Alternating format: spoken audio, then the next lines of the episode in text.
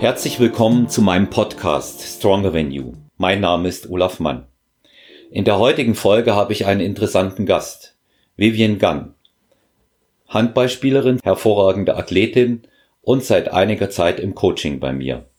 Ich bin sehr gespannt, was Vivian über ihre Sportart, über das Training an sich, über ihre umgestellte Ernährung und über ihr Sportleben zu berichten hat. Es wird ein sehr interessantes Gespräch. Viel Spaß dabei. Hallo Vivian, schön, dass du da bist. Hallo, grüß dich Olaf. Danke für die Einladung. Sehr, sehr gerne. Wir kennen uns ja nun schon ähm, eine ganze Weile. Im Coaching sind wir jetzt seit circa acht oder neun Wochen miteinander. Ja, das war noch bevor diese Beschränkungen in Corona begonnen haben. Und ähm, ja, jetzt liegt das schon eine Weile zurück und man kann sagen, ähm, eine interessante Entwicklung, die du genommen hast körperlich in der kurzen Zeit. Ja, Wahnsinn. Also was das ausgemacht hat, äh, nicht nur jetzt die Kilos, die runtergekommen sind, natürlich auch der Muskelaufbau ist schon echt immens. Sehr, sehr starkes Ergebnis anhand deines Coachings. Es ist also, ja, die Arbeit, danke, die Arbeit, die machst du natürlich. Ne? Die Arbeit machst du natürlich hier. Das muss man sagen. Ich äh, stelle den Trainings- und den Ernährungsplan auf und das funktioniert nur, wenn jemand entsprechend mitarbeitet. Du zählst eben auch zu den äh, Klienten, Klientinnen, die das eins zu eins umsetzen und ähm, ja, ich bin tatsächlich begeistert auch von der von der Transformation. Was war denn das Einschneidende für dich jetzt eher Training oder Ernährung oder sagst du beides? Ähm, was, oh, ich muss sagen, die, die Ernährung eher. Mhm. Das war eher das, das schwierige Thema dran, das Training da. Das ist man ja gewohnt. Klar war das natürlich nochmal ein bisschen härter und auch ähm, vom Zeitintervall her ein bisschen intensiver. Aber was wirklich super ähm, eine super heftige Umstellung war, sage ich jetzt mal, war hauptsächlich die Ernährung. Und da betraf es dann wirklich das Thema Getränke. Also ich bin so ein Softgetränke-Fan, sage ich mal, von Cola bis Spezi und allem drum und dran. Und das war wirklich mit am schwierigsten zum Umsetzen in der kurzen Zeit. Ja, aber hast du gut gemacht und ähm, du hast es einfach weggelassen. Ja, das muss man, das muss man mal so klar sagen. Ja, beziehungsweise versucht Alternativen zu finden, um sich selber auszutricksen. Mhm. Äh, genau, ja, sowas. Aber funktioniert äh, mittlerweile relativ gut. Hm. Was man ganz klar sagen muss im Training, du bist hartes Training gewöhnt. Ja, wenn es auch jetzt anders ist, als du das aus dem Handballsport kennst, wir legen ja hier die athletischen Grundlagen, spielerisch äh, können wir da nichts machen, das machst du ja im Verein und du weißt, wie hart trainiert wird. Und das zieht sich ja eigentlich auch schon äh, durch dein Sporterleben, ne? Hartes ja. Training. Ja. Definitiv. Also da, das bin ich gewohnt sozusagen. Und du lässt auch nicht locker, wenn, wenn du eine Sache nicht schaffst. Habe ich auch mitgekriegt, ja. Nee, im Gegenteil. Also das äh, macht mich noch, ähm, also motiviert mich noch mehr an dieser Stelle und da ähm, wird halt so lange geübt, bis es dann sitzt. Das kann ich sonst nicht ertragen an der Stelle. Wie, wie bist du zum Handballsport gekommen? Äh, ganz äh, simpel, sage ich jetzt mal. Also ich habe äh, drei Brüder und natürlich äh, war damals äh, Fußball eher angesagt. Dementsprechend habe ich mit vier Jahren dann angefangen, Fußball zu spielen, weil mein großer Bruder das gemacht hat und man fand natürlich alles toll, was der große Bruder so macht. Und mit zehn habe ich dann festgestellt, nee, das äh, ist mir zu kalt, zu nass, zu dreckig. Ich glaube, ich möchte lieber in die Halle und habe ein bisschen recherchiert und da meine Mutter auch Handball gespielt hat, war dann der Step zum, zum Hallensport und dann zum Handball relativ einfach. Und da hat's mich dann ähm, mit zehn Jahren zum Handball dann hingezogen. Hm. Um, ähm, dein erster Verein war? Äh, HC 03 Bamberg. Mhm. Du kommst also aus Franken. Genau, also man hört es vielleicht noch ein bisschen raus. Ähm, mhm. Gebürtig aus Bamberg, dort aufgewachsen und da eben auch die erste, erste Handballstation dann erlebt. Mhm. Und wie, wie, ging, wie ging es weiter? Über welche Vereine? Ja, also es äh, ging in, Bamberg los, wie schon gesagt, dann eben im Umkreis, also hauptsächlich so im fränkischen Bereich, ähm, Bayreuth, dann ähm, ging es relativ zügig dann auch nach München. Ähm, vor zehn Jahren bin ich ja schon hierher gezogen, mit 16, 17 sowas. Ähm, dann beim TSV Milbertshofen Und dann vor zwei Jahren kurzer Abstecher in Dachau, ähm, wo es dann eben auch höherklassig war. Und ja, aufgrund der Vereinstruktur, Freundschaft und Familie dann eben wieder zurück nach Milbertshofen. Ist jetzt nicht mehr der Leistungsbereich momentan, ähm, ist jedoch ein Projekt, um zu versuchen, wieder Regionalliga etc. wieder nach oben zu kommen. Hm. Das waren so die Stationen natürlich immer äh, mittendrin, ähm, Auswahl, Trainings etc., Oberfranken Auswahl, bayerische Auswahl etc. Das war dann noch on top zum Mannschaftstraining, sage ich mal. Genau, das waren so die letzten Stationen. Hm. Also kann sagen, dass du das natürlich von der Pike auf, von Kindesbein auf gelernt hast. Für mich zählt Handball ja auch ähm, in, zu dem erweiterten Kreis der Kampfsportarten. weil, weil, weil es da körperlich zur Sache geht, was ich gut finde, ein körperbetonter Sport, dem, weil er schnell ist und natürlich sehr viel Abwechslung bietet durch dieses ständig hin und her wogende, ähm, auch was fürs Auge ist zum Zuschauen. Und ähm, ja, also früher reine Männerdomäne gewesen, aber seit vielen Jahren die Frauen auch ganz weit mit dabei, ganz vorne. Und äh, Du hast dich natürlich jetzt auch für so eine körperbetonte Sportart entschieden, äh, sage ich mal, nicht ohne Grund, oder? Ja, definitiv. Also was beim Handball das Ausschlaggebende ist, ist natürlich das Tempo. Also da passiert einfach was. Beim Fußball schaut man 45 Minuten eine Halbzeit zu und es passieren vielleicht ein, zwei Tore, aber es ist wenig Aktion. Und das ist natürlich das, was beim Handball enorm ähm, vorhanden ist. Also diese Explosivkraft, dieses Tempo im Spiel, jede Sekunde passiert was ähm, ja, also einfach dieses Entscheidende auch, man kann mit fünf zurückliegen und trotzdem noch in den letzten zwei Minuten gewinnen sozusagen. Also da ist einfach diese Spannung und einfach auch dieses Athletische, also von dem Handballer. Und natürlich, wie du gesagt hast, das ist körperbetonte. Also es muss halt einfach auch mal wehtun und erst wenn es wehtut, ähm, motiviert es einen. Also ist zumindest meine Spielweise so. Also wenn es wehtut, dann will man erst recht gewinnen. Also schon auf der Fair Fairness-Seite, sage ich mal. Also Handball ist ein wahnsinnig fairer Sport. Da tut's einfach mal weh, weil es dazugehört und nicht, weil man irgendjemand anderen schaden möchte. Ähm, und das ist so das Hauptsächliche, was diesen, diesen Handballsport ausmacht. Hm.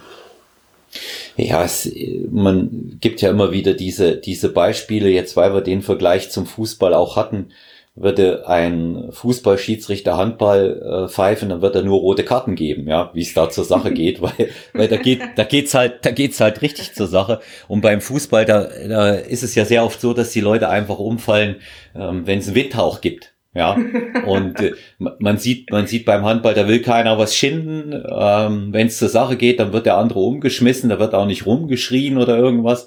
Dann hilft man dem auf und Thema ist erledigt. Ja, so kennt man das. Und das, Korrekt, ja, ja genau so. Ja. Und aufgehört wird erst, wenn es blutet oder einer weint, aber nicht mal dann, gell? nee, nicht mal dann. Also äh, perfekter Spruch. Einige meiner ehemaligen Spielerinnen dann wahrscheinlich jetzt auch lachen. Ähm, hatte eine Trainerin immer zu uns gesagt, egal ob es äh, Bruch war, eine offene Wunde, man ist kurz draußen und wird gesagt, das tape man schon, dann geht's weiter. Hm. Also ja. das war so der Hauptspruch, sage ich mal, wenn es irgendwas gab oder ja. auch mal Finger ausgekugelt oder sowas. Das geht dann schon weiter nach dem Tapen. Ja. Naja, es gibt nichts, was man nicht bandagieren oder tapen kann. Das, das kenne ich auch vom Kampfsport. Zählt ja dann auch noch eine Weile. Ja. Das, äh, das macht ja, das macht ja dann auch, das macht ja dann auch auf jeden Fall Sinn. Ja. Wie, wie ist es mit Verletzungen? Bist du äh, von schweren Verletzungen bisher verschont geblieben oder hast du da in deiner Karriere schon was einstecken müssen, was das angeht? Gott sei Dank noch nicht. Äh, nur die Nase mal angebrochen. Da habe ich mal einen Volltreffer ähm, auf die Nase bekommen ein Freiwurf, ansonsten äh, keine Brüche, keine Muskelrisse etc. Also komplett äh, verletzungsfrei bisher. Hm. Das macht natürlich auch das ein oder andere aus, gerade im Trainingsrückstand, äh, Muskelaufbau etc. Das musste ich zum Glück nicht durchleben. Hm. Ja, mit dem Muskelaufbau hast du jetzt überhaupt keine Probleme mehr. Du hast ja du hast ja auch gemerkt, dass die Art des Trainings ähm, wieder, wieder ganz anders ist. Das ist natürlich auch äh, elementar basic, ja. Und ähm, was sicherlich ganz interessant für meine Zuhörer ist, wenn du mal erzählst, wie so ein typisches Handballtraining abläuft. Ja, gerne. Also wir starten mal einfach jetzt zum beim beim Warm-up, sage ich mal, ist ja auch noch mal was anderes als zum zum Krafttraining, was wir momentan machen. Ähm, wie startet so ein ganzes? Ich mache mal einfach so einen so einen schematischen Ablauf des Aufwärmprogramms. Also man startet natürlich immer mit einer Laufkoordination, da macht man ein paar Übungen.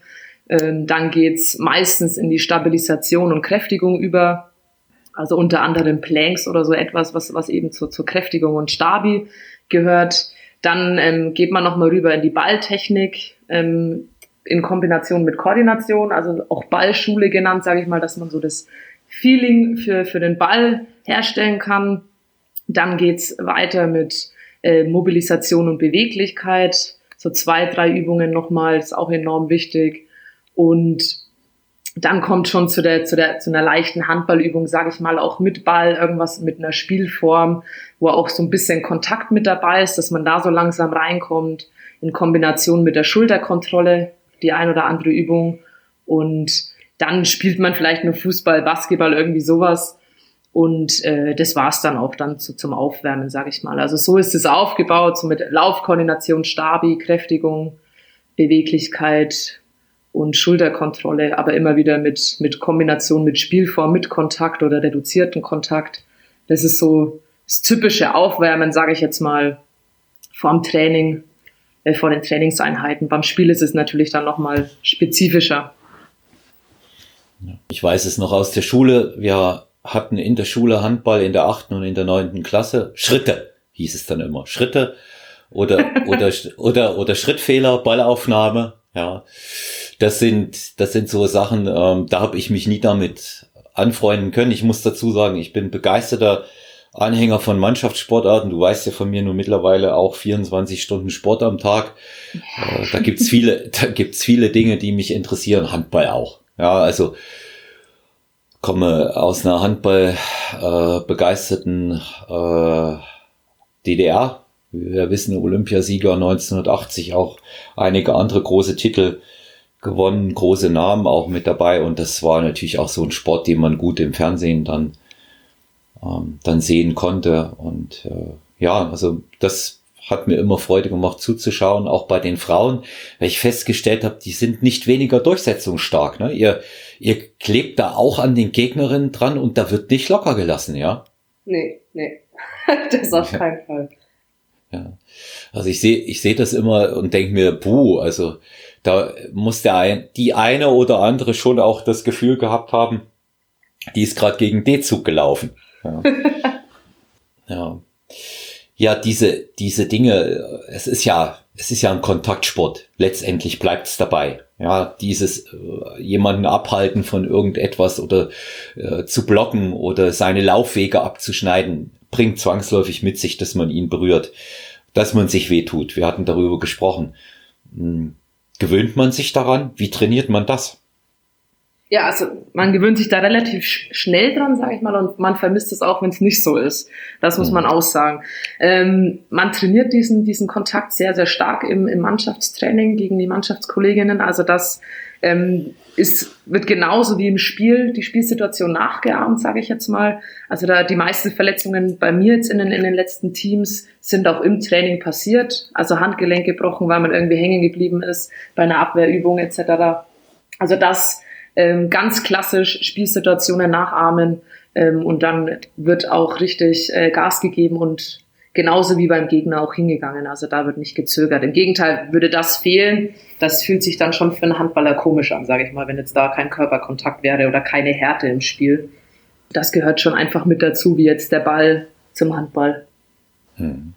Und ähm, ich sag mal, es ist ja ein gewisser Abhärtungsgrad dann irgendwann mit dabei.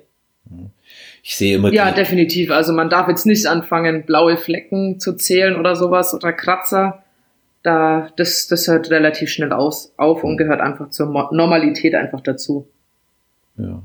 Ich, ich sehe ich sehe auch immer so irgendwie, so mein Bild ist, Spielerin kommt zum Wurf, Sprungwurf, jemand greift in den Arm, der auf Zug ist, so in de, so dieses Einhaken.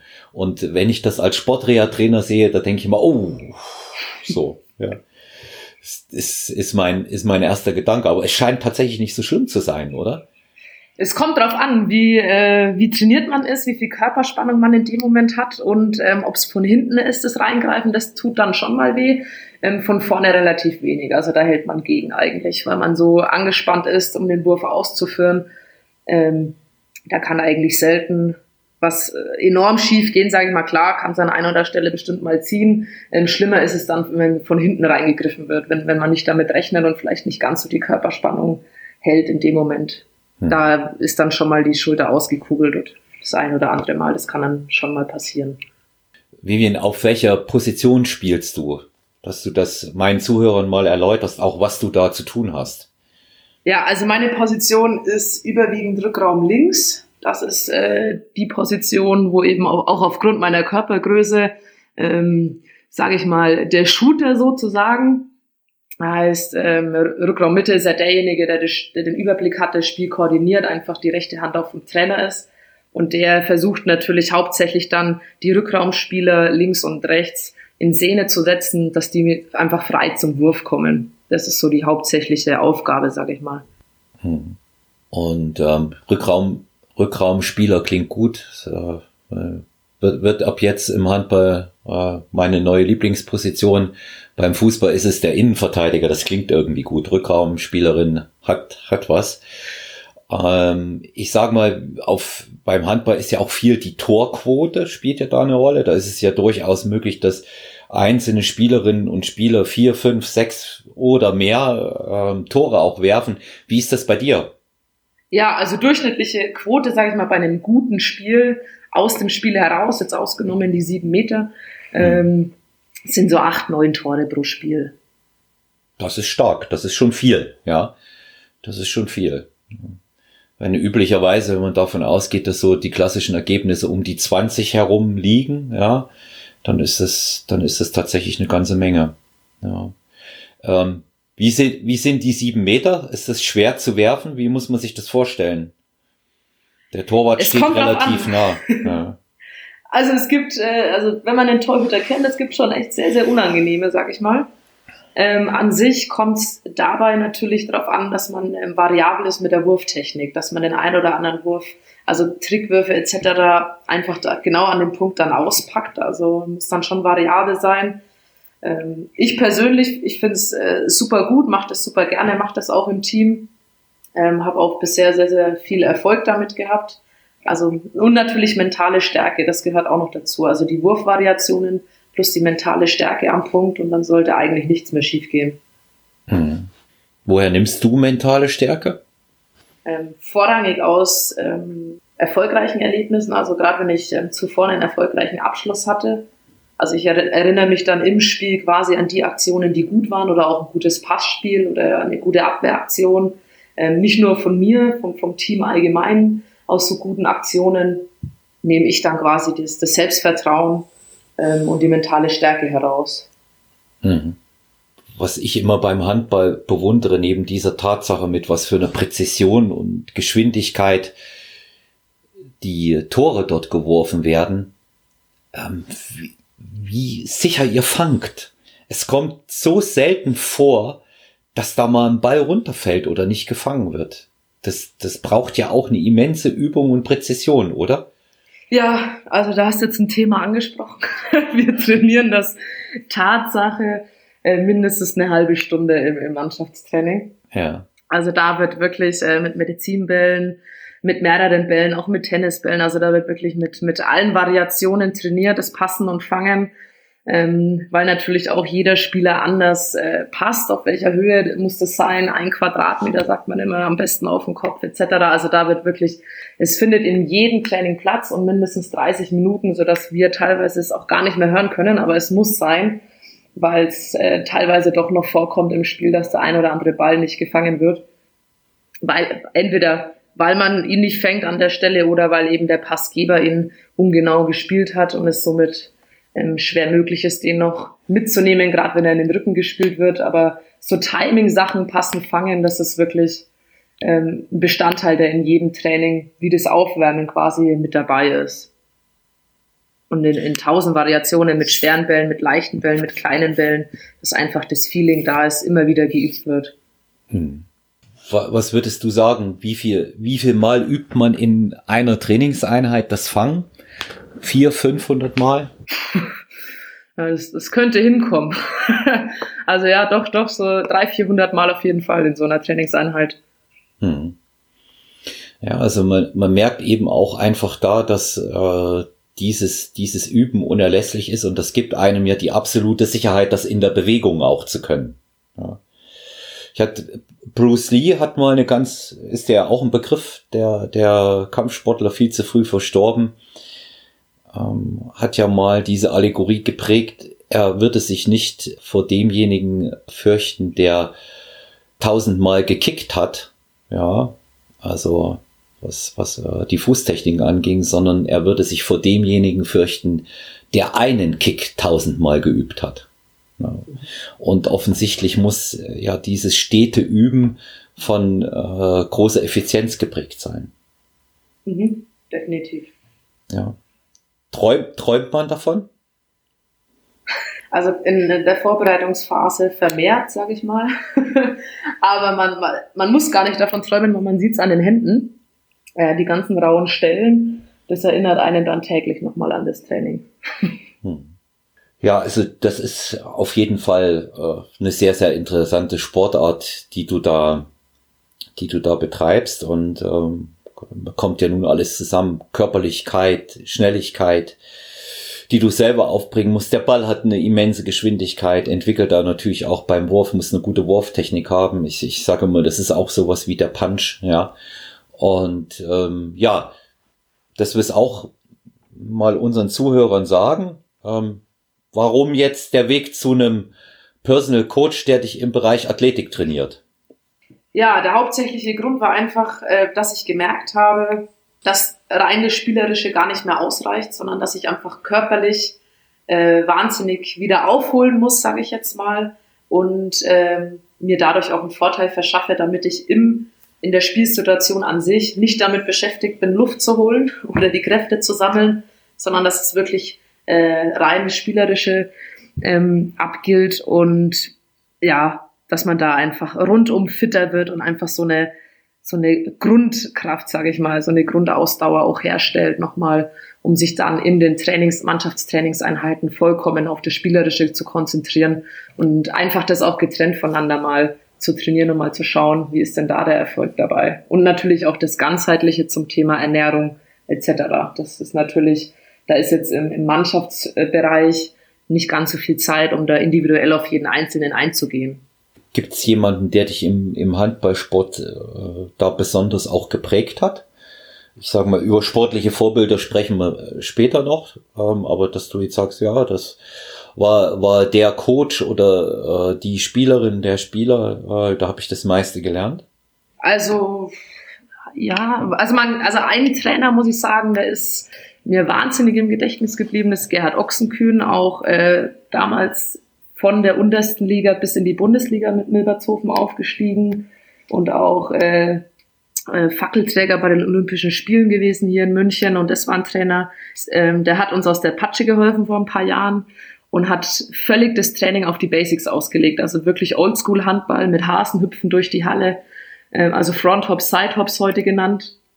Hm. Das ist ein Trainer, der wahnsinnige Ruhe ausgestrahlt hat, auch auf dem Spielfeld und mehr ähm, das mental, also immer versucht hat, mental dem Gegner einen Schritt voraus zu sein und das dann auszunutzen. Also das war schon so ein Trainer, wo ich sag, ähm, Hut ab, sehr, sehr gut. Hm. War ja auch dann sicherlich in, in die Richtung äh, Strategie und Taktik sehr ausgefeilt bei ihm, denke ich mal, oder? Genau, genau. Also sehr, sehr alte Schule, muss ich sagen, aber trotzdem die Strategie ähm, und, und sehr viel auf Taktik war, war sehr, sehr äh, prägend, muss ich sagen. Sehr, sehr gut. Und natürlich auch die, die wahnsinnige Ruhe, die ausgestrahlt worden ist, unabhängig von irgendwelchen ähm, Medien, die man ja heute nutzt fürs Training oder Materialien. Das war wirklich oldschool, ab in die Halle und wenn es sein muss, zwei Stunden die gleiche Übung. Aber das war wirklich sehr, sehr hilfreich in dem Moment. Hm. Hat natürlich auch was damit zu tun, dass ich spielerisch äh, wahnsinnig äh, Respekt auch vor ihm habe, was er erreicht hat mit dem Verein. Das kommt natürlich auch noch on top. Und ähm, wenn du wenn du weitergehst und sagst sportliche Vorbilder, muss jetzt nicht unbedingt Handballsport allein sein, können auch äh, andere Sportarten sein, aber oder Leute, die dich ermutigt haben. Manchmal tut man sich ja mit dem Begriff Vorbild nicht so leicht, aber gibt ja, gibt ja immer jemanden, wo man sagt, ja, toll, tolle Leistung, habe ich mir gern angeschaut. Mhm. Ah, da gibt's ähm, zum Thema ähm, Handball Emily Berg, finde ich sehr, sehr gut. Auch Nationalspielerin, gerade mal 22, also die ist schon äh, ein Wahnsinnstalent, wechselt jetzt auch nach Ungarn. Das ist nochmal eine stärkere Liga. Ähm, das ist jemand, äh, Wahnsinn, auch Rückraumspielerin, sehr, sehr gut. Ähm, abseits vom Handball finde ich, was aber auch natürlich ein bisschen was damit zu tun hat, äh, Beachvolleyball, Laura Ludwig. Also das ist der mhm. absolute Wahnsinn, auch die Athletik, der Körper, äh, die Schnelligkeit, das Ganze dann auch noch im Sand, wo, wo wir alle wissen, es ist nochmal ein Ticken anstrengender und verlangt nochmal ein bisschen mehr Kraft ab. Das ist auch eine Person, vor der ziehe ich auch sportlich den Hut. Also das sind so, so die beiden, sage ich mal, ähm, die, ich, die ich sehr, sehr gut finde. Hm. Hast du eine All-Time äh, hast du All-Time-Favorites bei den Herren, wo du sagst, das war, das war der Brecher, der Spieler, der hat mir immer gut gefallen. Ich meine, ihr habt, schaut ja auch Herrenhandball. Äh, da bin ich Tatsache Stefan Kretschmer-Fan. Mhm. Also das ist jemand, äh, nicht nur spielerisch, sondern ähm, der verkörpert dieses Handball. Er hat ja auch ähm, eine eigene Podcast-Reihe und er sagt da auch immer so schön, entweder Mann oder Maus. Und mhm. äh, das trifft immer ganz gut. Also das ist, das ist einfach noch so ein, so ein Typ äh, was den, den Handball so ausmacht von allen Seiten her. Also nicht nur sportlich, auch menschlich, der charakterisiert das für mich in meinen Augen noch mit am besten, diesen Handballsport. Hm. Ja, ich habe den, hab den auch immer gern gesehen. Der kommt ja aus der Magdeburger Schule. Genau. Ja. Ist ja noch immer Leistungszentrum und äh, Magdeburg äh, früher und auch heute noch sehr erfolgreicher Club im Herrenhandball. Der TSV Milbertshofen, ähnlich. Ja. Also gerade in den 80ern und 90ern ähm, war, das, war das für mich auch ein Begriff, auch äh, europaweit stark. Mhm. Heute, heute sind ja die großen Clubs eher in Norddeutschland angesiedelt. Hat noch ein Club neben Milbertshofen gegeben, der, äh, der kam da aus dem rheinischen Raum. Das war Gummersbach, der VfL. Mhm. Ja, auch mit sehr, mit sehr starken Spielern. Aber jetzt ist es äh, eher so THW Kiel, ja, und äh, andere Vereine, die da, die da weit oben mitspielen und ähm, die sich ja wohl auch etabliert haben. Äh, es ist auch weit verbreitet mittlerweile, dass äh, in der äh, Handball-Bundesliga, äh, auch zweite Liga, ja viele, viele Talente, Spielerinnen, Spieler auch aus dem Ausland spielen, ne? Mhm. Also sehr gerade äh, niederländische Spielerinnen, jetzt spreche ich mal für, für den Frauenhandball, die spielen in der deutschen Liga, das ist schon eine mit der stärksten, anschließend dann schon direkt die ungarische Liga, ähm, die nochmal einen Ticken stärker ist. Also gerade ähm, viele Spielerinnen aus dem skandinavischen Bereich ähm, sind dann in Ungarn vertreten. Aber in, in Deutschland auch sehr, sehr viele, aber meist eben aus dem, aus dem niederländischen Raum, die dann mhm. hier bei uns spielen.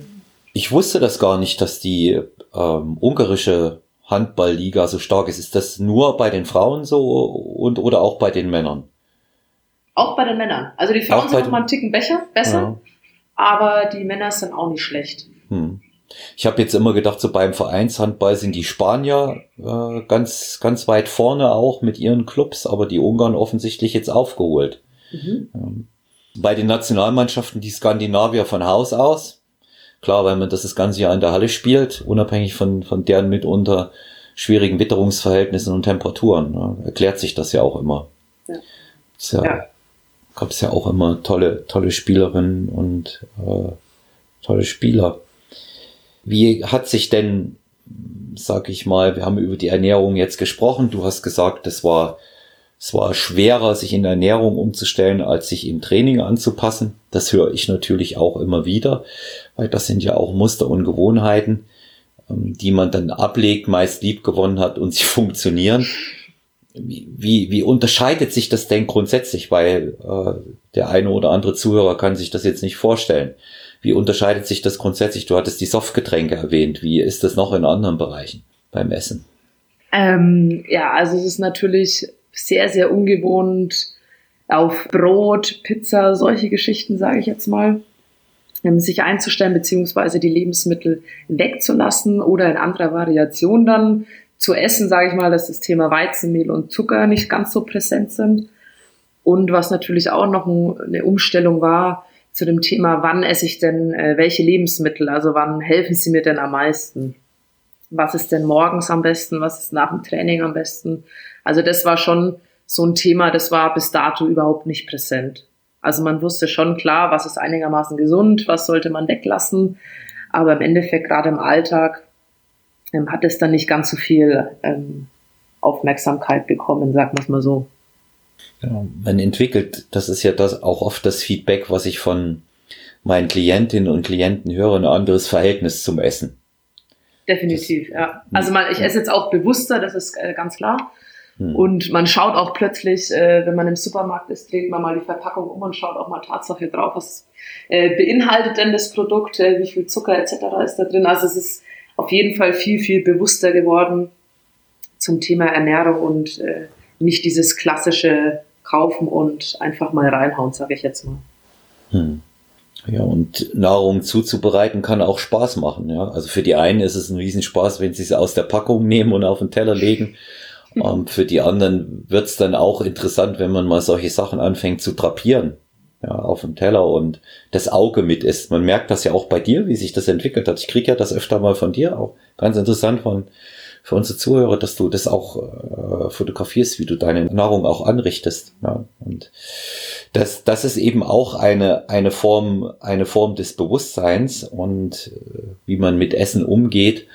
Und letztendlich sind diese Parameter, die wir da vorgenommen haben, das waren simple Umstellungen. Ganz simple Umstellung. Wir haben eine Lebensmittelliste, wir haben äh, Vorgaben in den Makronährstoffen, die du versuchst äh, immer zu erreichen und bist da auch äh, sehr, sehr gut dabei und versuchen bestimmte Einflüsse, die die Leistungsfähigkeit mindern, wie zum Beispiel die Zuckerzufuhr, ja, weil das sind leere Kohlenhydrate, die vor allen Dingen über Softgetränke jetzt gekommen sind, indem wir die reduziert haben, all diese Dinge und ähm, das machst du hervorragend. Das sagen, es sind ja nicht nur die äh, etwas mehr als vier Kilo, die du verloren hast, sondern dein Körper hat ja optisch auch eine Transformation durchgemacht, die nicht unbedingt nur auf vier Kilo schließen lassen. Ja, bist äh, athletischer denn je, warst du vorher auch, aber viel, viel äh, definierter und äh, auch einfach durchtrainiert. Ich bin schon gespannt, wenn die Saison losgeht wieder. Was rechnest du dir aus für die Vorbereitung, wie es wird? Du spürst äh, das ja auch, ja. ich denke, es wird ganz, ganz gut laufen. Also das Einzige, wovor ich ein bisschen ähm, nicht Angst, aber das mache ich sehr ungern, ist das Lauftraining, die Laufeinheiten und Sprinttraining, Cooper-Test etc. Aber ansonsten glaube ich, Kräfte, äh, kräftemäßig bin ich da sehr, sehr entspannt, was da auch oh, ja, ich hoffe mal spätestens ab August dann auf mich zukommen wird. Hm. Muss mal abwarten, was ja das Corona-Thema jetzt noch mit sich bringt. Aber bisher bin ich sehr, sehr entspannt, auch aufgrund der guten Ergebnisse bisher. Hm. Ja, das wird, das wird auch noch besser. Der Körper nimmt ja mit jeder äh, Veränderung, die wir im Plan vornehmen, mit jeder Steigerung, äh, Thema Progression nimmt der ja wiederum Anpassungen vor, die äh, in neuer und besserer Leistung münden. Und das, das ist etwas, was man sehen und natürlich auch äh, letztendlich spüren kann. Ja. Mhm. ja, wenn du auf den Vereinssport jetzt mal zurückgehst, ja, und äh, siehst du, machst das jetzt schon seit vielen Jahren. Es ist eine Mannschaftssportart. Was spricht denn für dich dafür, im Verein auch tätig zu sein und in einem Verein zu spielen? Das ist ja was Besonderes. Ja, definitiv. Also was, was ich gerade auch jetzt zu den Corona-Zeiten merke, klar ist das Training alleine auch in Ordnung, beziehungsweise auch äh, per Video, Personal Training dann mit dir.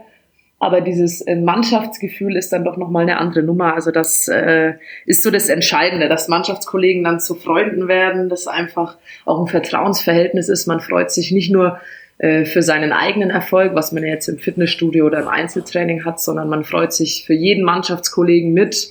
Das pusht einen nochmal enorm. Und natürlich auch so ein gesundes Konkurrenzleben, sage ich mal, innerhalb der Mannschaft. Das treibt einen natürlich auch nochmal nach vorne. Hm. Also das sind so die hauptsächlichen Parameter, wo ich sage, dass äh, der Mannschaftssport ist nicht zu überbieten da an der Stelle. Ja, man ist ja da auch verwurzelt, hat Freunde. Definitiv, ja. ja. Über, über Jahre sind das ja gewachsene soziale Bindungen und die gerade gerade der Sport verbindet. Ne? Also ein gemeinsames Hobby, das verbindet, das verbindet natürlich enorm. Ja, dein Verein aktuell ist Milbertshofen. Wie schaut das bei euch aus? Genau. Braucht ihr Nachwuchs? Wenn ja, wie kann der Nachwuchs zu euch kommen? Was kann der Nachwuchs bei euch erleben? Ja, der kann einiges erleben bei uns. Also wie du schon gesagt hast, wir sind natürlich alle die Herren und die Damen, also die aus dem Seniorenbereich ähm, oder auch die ehemaligen Bundesligaspieler, wie jetzt zum Beispiel Gerhard Ochsenkönig, sind alle noch mit dabei, ähm, sei es im Förderverein oder als Trainer tätig. Wir brauchen natürlich immer Nachwuchs, können einiges bei uns erleben, nicht nur im Handballbereich. Die Basketballer sind ganz gut, die Fußballer waren ja auch jahrelang die Vorschule für, für, für den FC Bayern sozusagen. Da wurden auch die ein oder anderen Talente rekrutiert.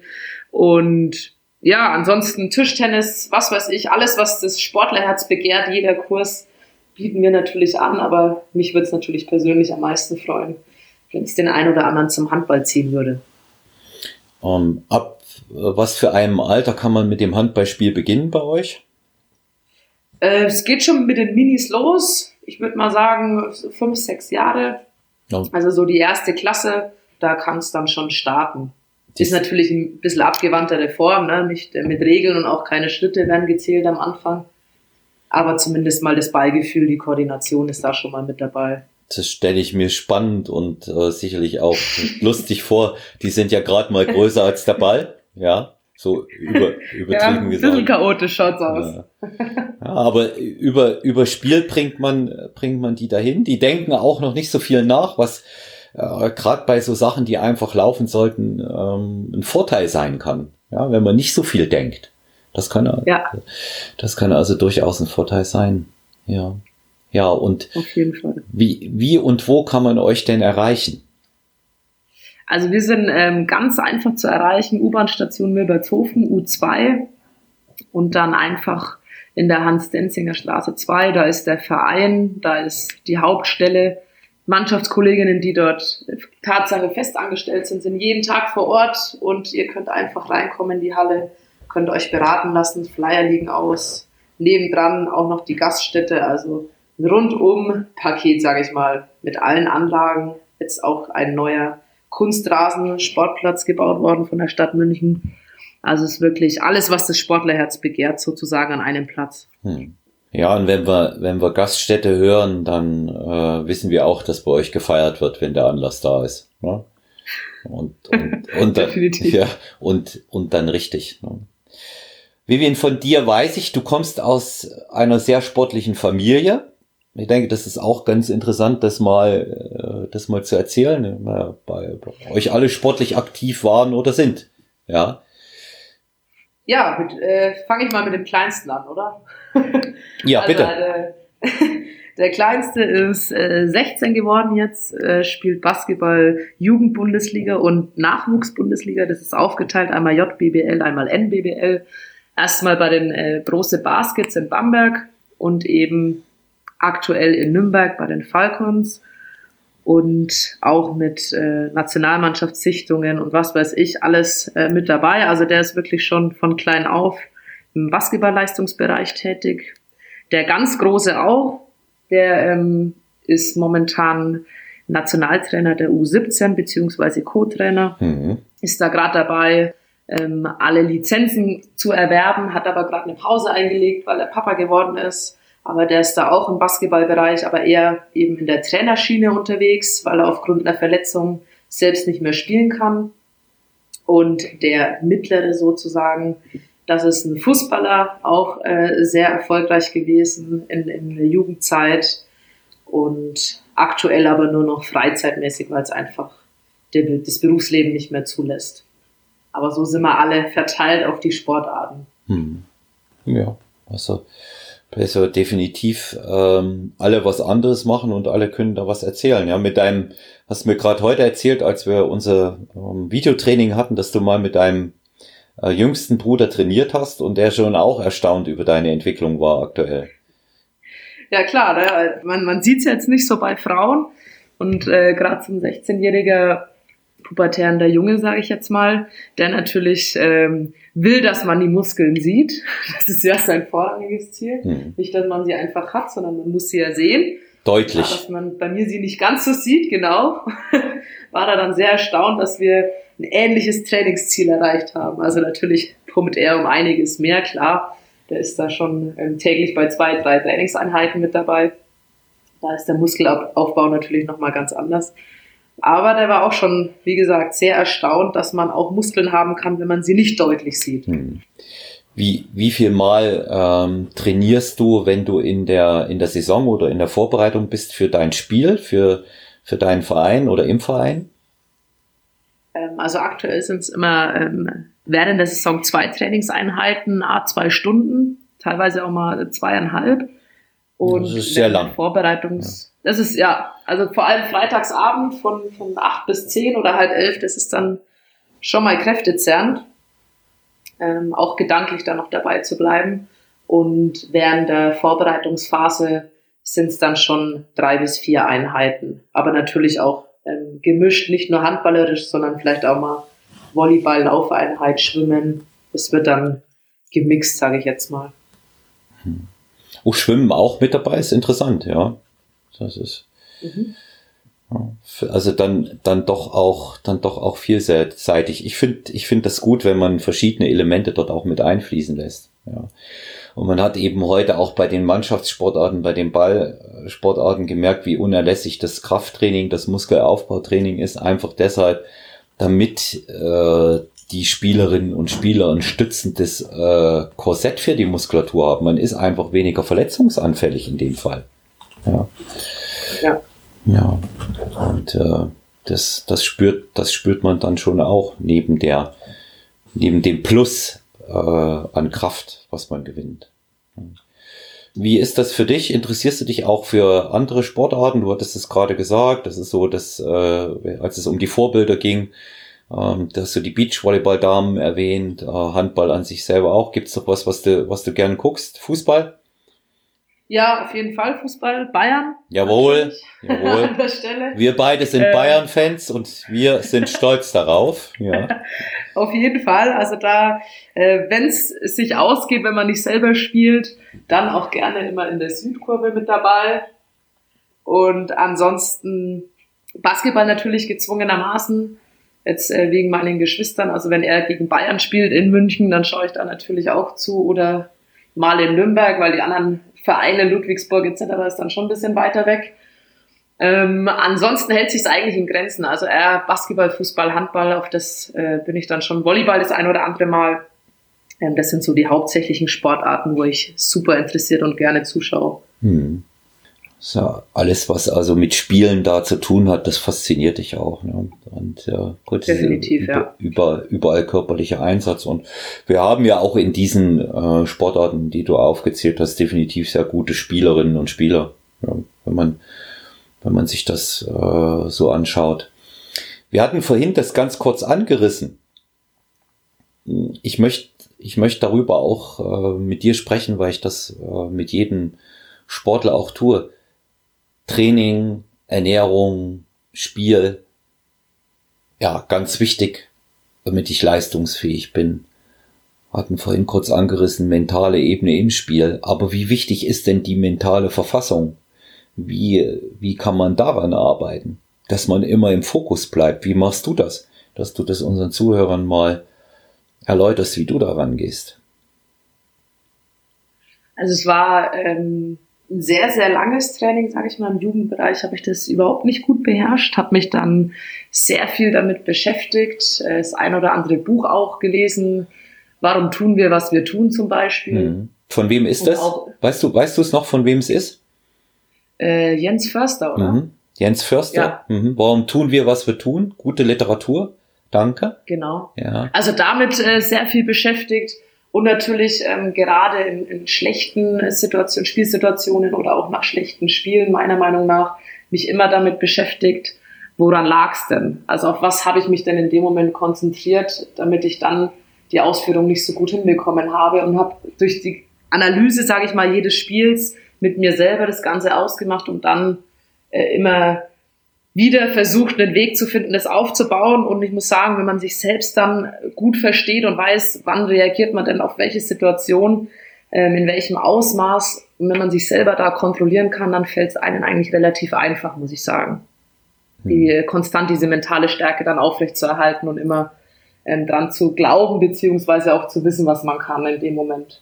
Ja. Und sich nicht von Außenwirkungen dann beeinflussen zu lassen. Kommt von da auch die Motivation weiterzumachen? Ja, definitiv. Definitiv. Ja, denn es gibt, ich stelle mir das so vor, was, was ist der, der weniger optimale Zustand, geschweige denn Idealzustand für jemanden, der in der Spielsportart unterwegs ist? Er liegt mit fünf Toren zurück, die Gegner sind wie eine Wand und äh, man hat ordentlich aufs Gesicht gekriegt, ja, beziehungsweise auf die Knochen. Und da geht's ja darum, dass man weitermacht, dass man sich motiviert, dass die Motivation oben bleibt. Weil leicht kann jeder. Na? Oder wie, wie ein Trainerkollege von mir sagt, wenn es einfach wäre, hieß es Fußball. Und das ist, das ist, nicht, das ist natürlich hier, das ist natürlich hier anders, ja. Ähm, wie, wie, ich meine, keiner verliert gerne, du nicht, ich nicht, aber wie lernt man mit Niederlagen umzugehen? Gerade bei wichtigen Spielen. Ja, also ein Trainer sagt ja immer, man verliert nicht, man lernt nur, ne? Das ist ja immer der Spruch, den man nach dem Spiel dann nicht hören muss. Es kommt darauf an, wie man verliert, also so ist es bei mir zumindest. Also verliert man und hat sich ergeben und lässt es einfach nur noch so über sich ergehen, sage ich mal. Ähm, das ist natürlich eine Art des Verlierens, die gar nicht äh, geht in meinen Augen. Wenn man jetzt äh, verliert, weil der Gegner einfach besser ist, man hat aber alles gegeben mannschaftlich, ähm, dann ist es auch in Ordnung, dann ist es auch abgehakt, nachdem man aus der Halle dann geht und geduscht ist, sage ich mal. Hm. Wenn es jetzt andersrum war und man das Gefühl hat, irgendwie man, man hat zumindest nicht im Kollektiv alles gegeben oder man konnte selbst seine Leistung nicht abrufen oder war irgendwie gehemmt, dann beschäftigt das natürlich noch ähm, einen Spieler noch mehrere Tage, muss ich sagen, bis es dann Tatsache abgehakt ist. ich, ich denke einfach, man muss, man muss da auch wirklich die goldene Mitte finden. Ja, sich natürlich mit, mit einer Niederlage zu beschäftigen ist wichtig, ähm, aber nicht zu lange.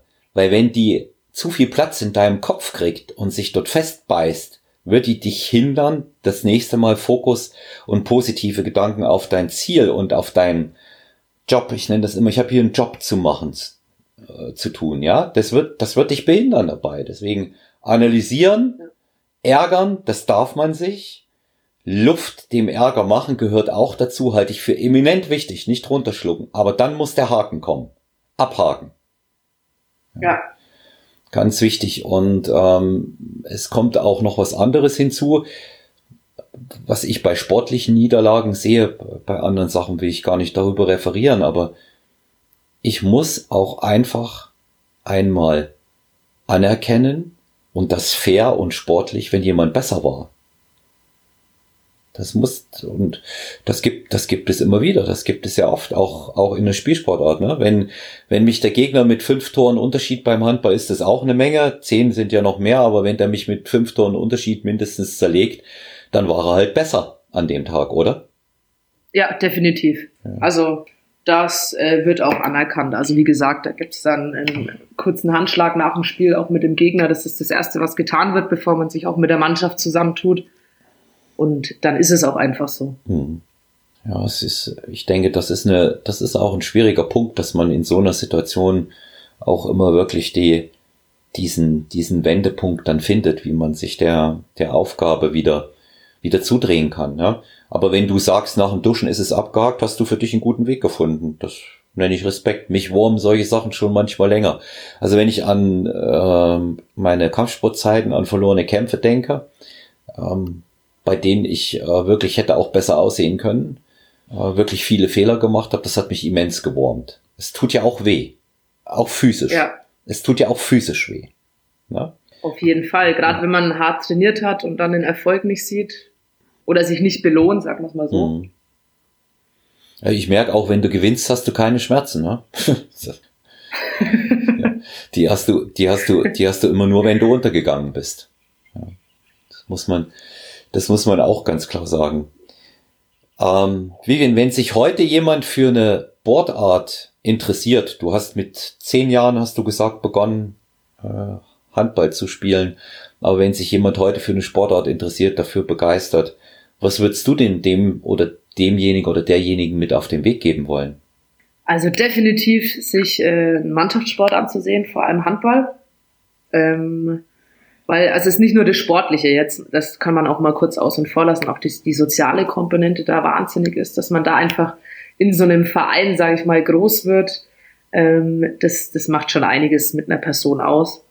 Und äh, natürlich noch zusätzlich trainieren, dass man immer versucht, dem anderen Schritt voraus zu sein, egal ob es jetzt das Krafttraining, das Aus Ausdauertraining ist, das Mannschaftstraining oder auch die Ernährung. Jetzt äh, ist es ja auch ein bisschen präsenter, auch die Bestandteile. Ähm, das äh, würde ich so der jungen Damen oder den jungen Herren mit auf den Weg geben wollen. Hm. Ja, gut zu sich sein und zu seinem Körper gehört genauso dazu. Da deshalb auch meine Frage an dich Selbstverständlich bist du Naturalsportlerin, du benutzt keine unerlaubten Substanzen. Mir ist das wichtig in meinem Podcast auch immer eine Lanze, auch Sportarten übergreifend, nicht nur für das Bodybuilding, was ich aktuell betreibe, auch mit meinem Team, sondern auch in anderen Sportarten äh, dann zu brechen. Und äh, deshalb äh, finde find ich es wichtig, dass man auch da noch ein paar Worte dazu sagt. Käme sowas für dich überhaupt in Frage? Hast du da mal einen Gedanken dran verschwendet? Noch nie. Ja. Nein. Denn sich, sich dadurch einen Vorteil zu verschaffen, äh, ja, das ist schon auch irgendwas, was mit Betrug zu tun hat, oder wie siehst du das? Definitiv, also geht überhaupt nicht, hat auch nichts mehr mit Sport zu tun, meiner Meinung nach. Ähm, und auch einfach kein fairer Wettbewerb. Ne? Also das ist äh, Manipulation einfach auf höchstem Niveau, hat im Sportbereich nichts zu suchen. Also allgemein nichts zu suchen, im Sportbereich erst recht nicht. Ja. Kommt ja auch immer noch der, der gesundheitliche Aspekt einfach mit dazu. Ja, das muss man auch sehen. Wenn sich jeder seine Gesundheit äh, auf dem Weg ruinieren möchte, das ist äh, die Entscheidung, die dann auch jeder selber trifft. Aber letztendlich ist bei dem Ganzen auch die Frage, wie fair ist der Wettbewerb. Deswegen finde ich gut, dass du das dort mit, mit eingebracht hast auch. Ja. Ja, Vivian. Wo, wo soll, wo soll der Weg sportlich hingehen? Du hast gesagt, Regionalliga, jetzt weiter. Was, was wünschst du dir für deinen Verein? Mit dir? In der Mannschaft? Ja, äh, jedes Jahr aufsteigen jetzt. Mhm. aber ich glaube, das, das wäre natürlich ein bisschen zu viel verlangt, aber auf jeden Fall wieder an alte Zeit, Zeiten anknüpfen und natürlich auch ähm, so zumindest so ein Stück weit wieder äh, den TSV ähm, in der Stadt bekannt zu machen und auch ein bisschen zurückzukommen zu dem, was der Verein eigentlich mal war, beziehungsweise was ihn sportlich ausgemacht hat. Natürlich auch das Finanzielle, logisch, ähm, wie in jeder Sportart außer Fußball bisher, ähm, was dann natürlich auch noch ähm, als Rahmenbedingungen pass als Rahmenbedingung passen muss. Aber das ist so erstmal der Wunsch. Auf jeden Fall verletzungsfrei alle bleiben, das Team, dass es zusammen bleibt. Das spielt natürlich auch immer eine Rolle, ähm, dass dann nicht verletzungsbedingt oder altersbedingt die einen oder anderen aufhören. Und dann natürlich wieder, so hoch es nur geht, mit dem Verein zu kommen. Hm. Ja, gesund bleiben wichtig für alle auch für, für Sportler natürlich, dass sie ihr Hobby oder eben auch ihrem Beruf da nachgehen können. Das, das wünsche ich auch jedem aktuell in der Situation sowieso. Ja.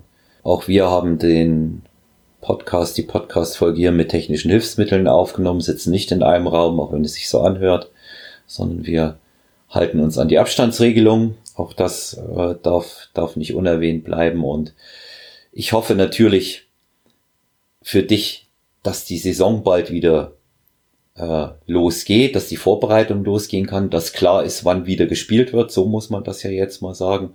Und für uns hoffe ich, dass wir bald wieder im Studio stehen und äh, noch härter, noch besser und noch mehr trainieren können miteinander. Hoffentlich, du sagst es. Das äh, ist jetzt, sage ich mal, schon schon weniger, als sich da manch einer so vor einem halben Jahr gewünscht hätte. Ne? Ja. Auf jeden Fall. Vivian, ich bedanke mich, dass du Gast heute warst in meinem Podcast. Es war mir ein großes Vergnügen. Das ist aber ganz anders. Sehr oft Leute aus dem Kampfsportbereich oder Natural Bodybuilding da, mit jemandem zu sprechen, der so etwas ganz anderes macht, was äh, sehr interessant ist. Ich möchte dir aber sehr, sehr gerne das Schlusswort überlassen, wie immer bei meinen Gästen. Ja, Vielen, vielen Dank, dass ich äh, Teil davon überhaupt sein darf, um auch das Thema Handball da noch mit reinzubringen und natürlich auch äh, unser Training, dass man das auch nochmal beleuchten kann für den einen oder anderen Zuhörer. Und ja, hoffentlich bald wieder im Studio beziehungsweise in der Halle. Vielen, vielen Dank dir, Olaf. Ich danke dir. Ich denke, wir haben heute ein sehr interessantes Gespräch aus einer völlig anderen Sportart hören können. Ich bedanke mich fürs Zuhören, für Fragen und Anregungen.